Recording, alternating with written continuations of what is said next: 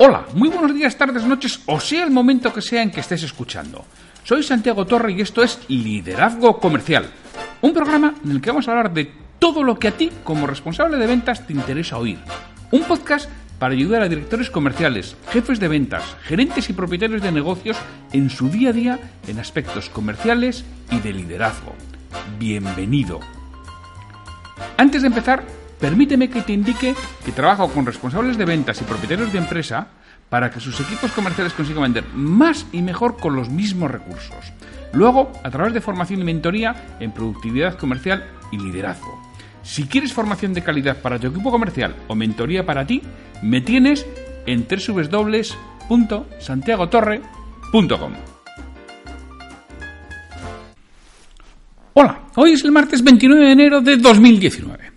Como todos los martes, en esta temporada de apertura, hoy tenemos un nuevo relato, una nueva historia, un nuevo cuento sobre ventas o liderazgo. Hoy toca ventas. Este además es un episodio que tengo grabado de antemano, porque bueno, publicar un episodio del podcast cada día requiere bastante esfuerzo y hay veces que es difícil compaginarlo con el trabajo y el día a día, con lo cual bueno, yo siempre tengo un pequeño colchón de episodios en el que del que voy tirando que tengo ahí lo tengo que utilizar en un momento determinado. Y he querido elegir esto porque precisamente hoy no lo puedo grabar o ayer no lo pude grabar porque el lunes y el martes estoy haciendo formación con un equipo de ventas de una empresa industrial en el que hay y habrá muchos ingenieros.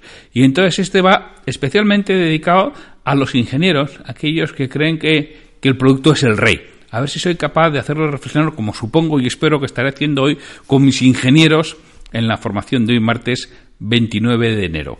Pues después de oír el consejo de nuestro patrocinador, comenzamos con el relato. Adelante. Si todavía no eres miembro de EDBE, regístrate en escueladeventas.org y entra a formar parte de la mayor comunidad online de vendedores de nuestro país. Ya somos más de 1.500 miembros y más de 300 empresas.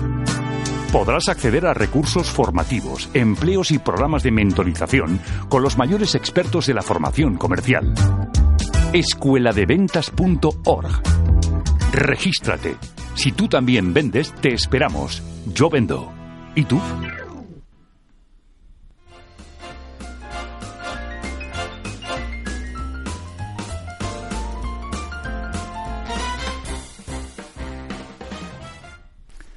Pues sí, hoy estaré con un grupo de, ingenieros.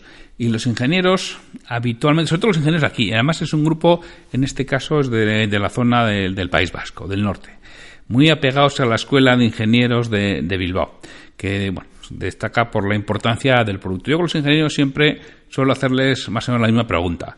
Oye, ¿alguien ha comido una hamburguesa mejor que la del McDonald's?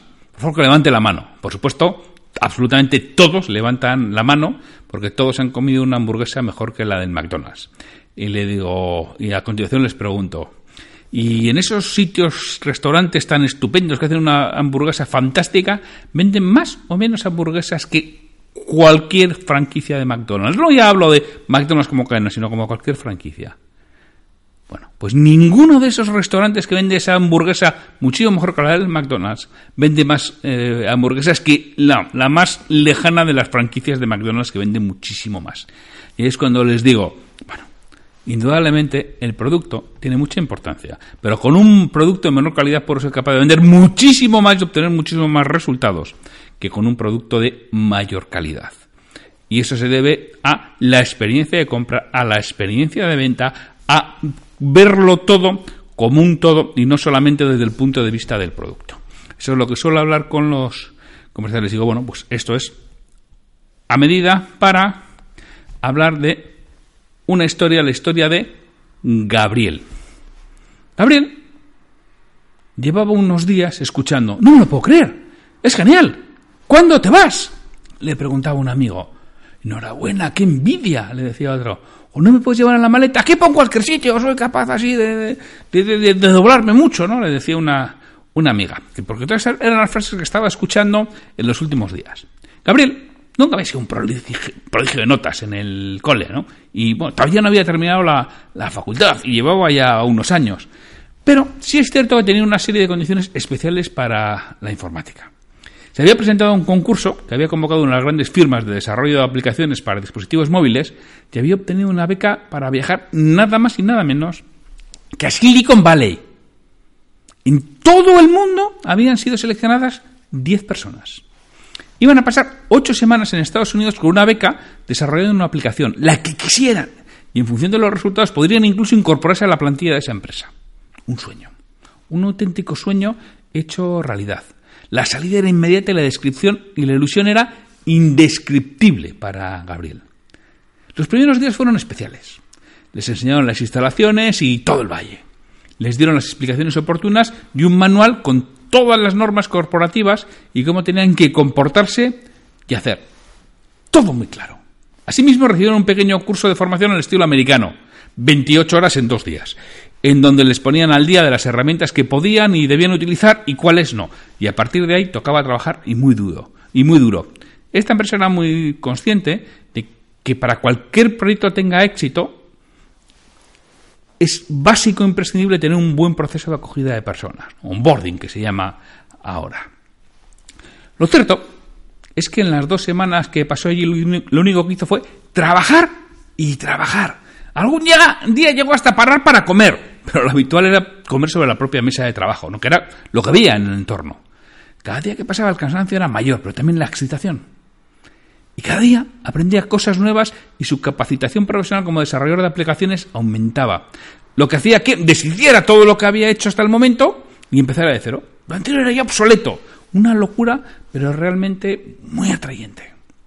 No pasaba un solo momento sin que sin que se replanteara todo el trabajo que había realizado. Lo revisara, lo presentara como si estuviera ante un tribunal, aprendiera nuevas técnicas y rehiciera el proyecto para volver a iniciar un proceso de igual bucle. Menos mal que el proyecto solo duraba dos semanas.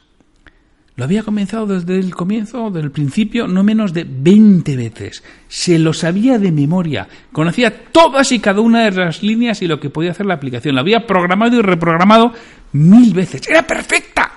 Lo mejor que hasta ahora había diseñado él.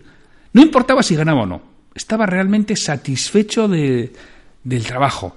Ya solamente con todo lo que había aprendido, aquello merecía la pena. Dicen que muchas veces es mucho más importante lo que aprendes en el camino que llegar a la meta, ¿no? Sobre todo cuando estás escalando un monte, por ejemplo. Pero aunque es cierto que a nadie le amarga un dulce. Así que el objetivo es que fuera la mejor de las que se presentaban para poderse quedar allí con un puesto de trabajo, que era lo que buscaba Gabriel. Dentro de las normas estaba que el trabajo debía entregarse ocho horas antes de la presentación.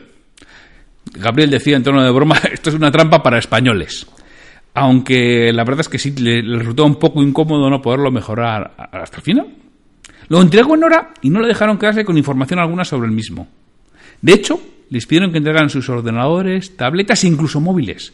Los dejaron absolutamente desconectados en una ala de, las instalaciones de, esta compañía en la que no podían tener contacto con, con nadie más. Les habían dicho, ahora a dormir y descansar. Nada de trabajo adicional, ni estudiar o repasar lo que se ha hecho. Hay que estar frescos para la presentación. Tenían muy claro en esta empresa que antes de cualquier hecho clave tenemos que tener tiempo de descansar y estar frescos para el mismo. Si no, no vamos a, rendir. Aunque lo cierto es que a Gabriel le costó conciliar el, el sueño por los nervios. ¿no? Había trabajado duro y bien. Su conciencia estaba tranquila y el cuerpo agotado. Y probablemente eso le hizo que le costara conciliar el sueño. Eso sí, una vez que lo concilió, durmió como un bebé toda la noche. Se levantó al día siguiente fresco, como se suele decir, fresco como una lechuga y perfecto para poder hacer la presentación. Llegó el gran momento, llegó el momento de la presentación. No le importaba, se lo sabía todo. Estaba seguro que iba a triunfar. No podía asegurar que ganaría, pero sí que iba a dejar a impresionar al tribunal con el conocimiento de la aplicación. Además era impecable, atractiva y de una factura técnica exquisita. Realmente estaba orgulloso de lo que había conseguido. Gabriel hizo la presentación técnica de la aplicación y se preparó mentalmente para las preguntas. Fantástica, me gusta mucho, fue lo primero que escuchó. He triunfado, pensó. Pero rápidamente la euforia se transformó en duda cuando yo. ¿A qué tipo de usuario va destinado? A todos, contestó Gabriel con cierto tono de ofendido. Eso no es posible, no puede gustar a todo el mundo. ¿En quién ha pensado al diseñarla?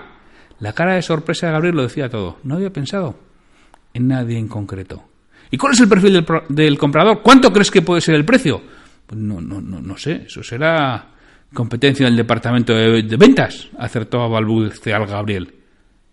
No, no, eso aquí no es así. Por cierto, ¿qué diferencias y ventajas tiene sobre otras similares en el mercado? ¿Qué hará que un usuario prefiera esta aplicación frente a otras? Continuaban preguntando desde el tribunal para desesperación de Gabriel. ¡Era un técnico! ¡No era un vendedor! se defendía. Por muy bueno que sea el producto, que has hecho. Nunca te olvides de pensar en el cliente. De otro modo no valdrá para nada. Gabriel no había entendido que el producto por sí mismo tiene escasa trascendencia, como la hamburguesa que contaba al principio.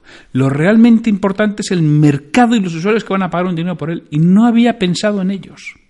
Y eso es lo que realmente le importaba al tribunal.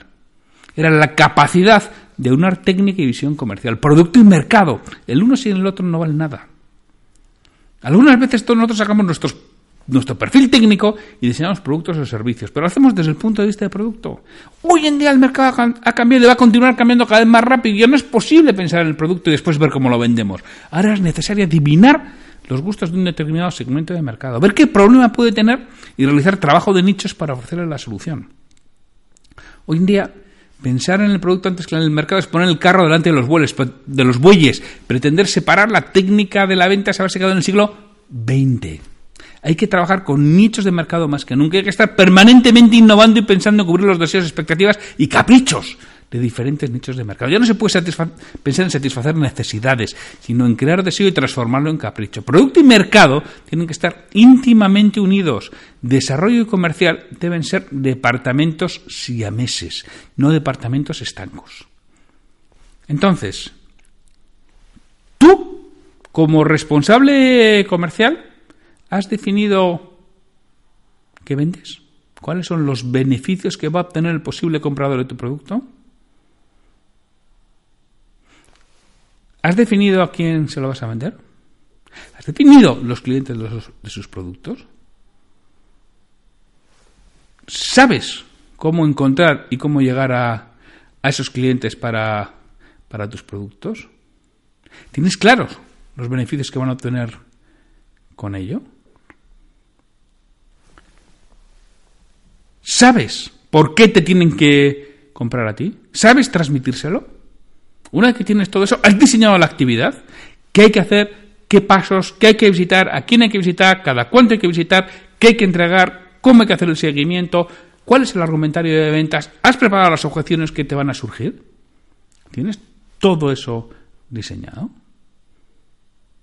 ¿Qué es lo que tiene que saber el comercial para realizar ese, todo ese proceso? ¿Cómo te aseguras que tu departamento comercial hace lo que tú has planificado? Todas estas son las tareas que tú como responsable de ventas tienes que saber hacer, a no ser que quieras que te pase como a Gabriel. Que tengas un producto fantástico, pero no sepas ni a quién va dirigido, ni por qué lo tiene que comprar, ni cuánto puede pagar por ello, ni qué va a obtener, ni qué diferencias hay con, con otros que hay en el mercado todo eso tiene que ser absolutamente claro si realmente quieres dar un salto de calidad en la comercialización de tus productos. Bueno, pues hasta aquí el relato de Gabriel, lo que le sucedió y lo que espero que no suceda a vosotros como responsables comerciales. Mañana nos oiremos con un nuevo episodio sobre ventas desde cero. Hasta mañana. Me gustaría contar con vuestra retroalimentación y que me digáis qué es lo que quisierais escuchar, sobre todo para los monográficos de aspectos comerciales y de liderazgo. Si este episodio te ha aportado valor, te agradecería que lo compartas en redes sociales para que otras personas lo conozcan.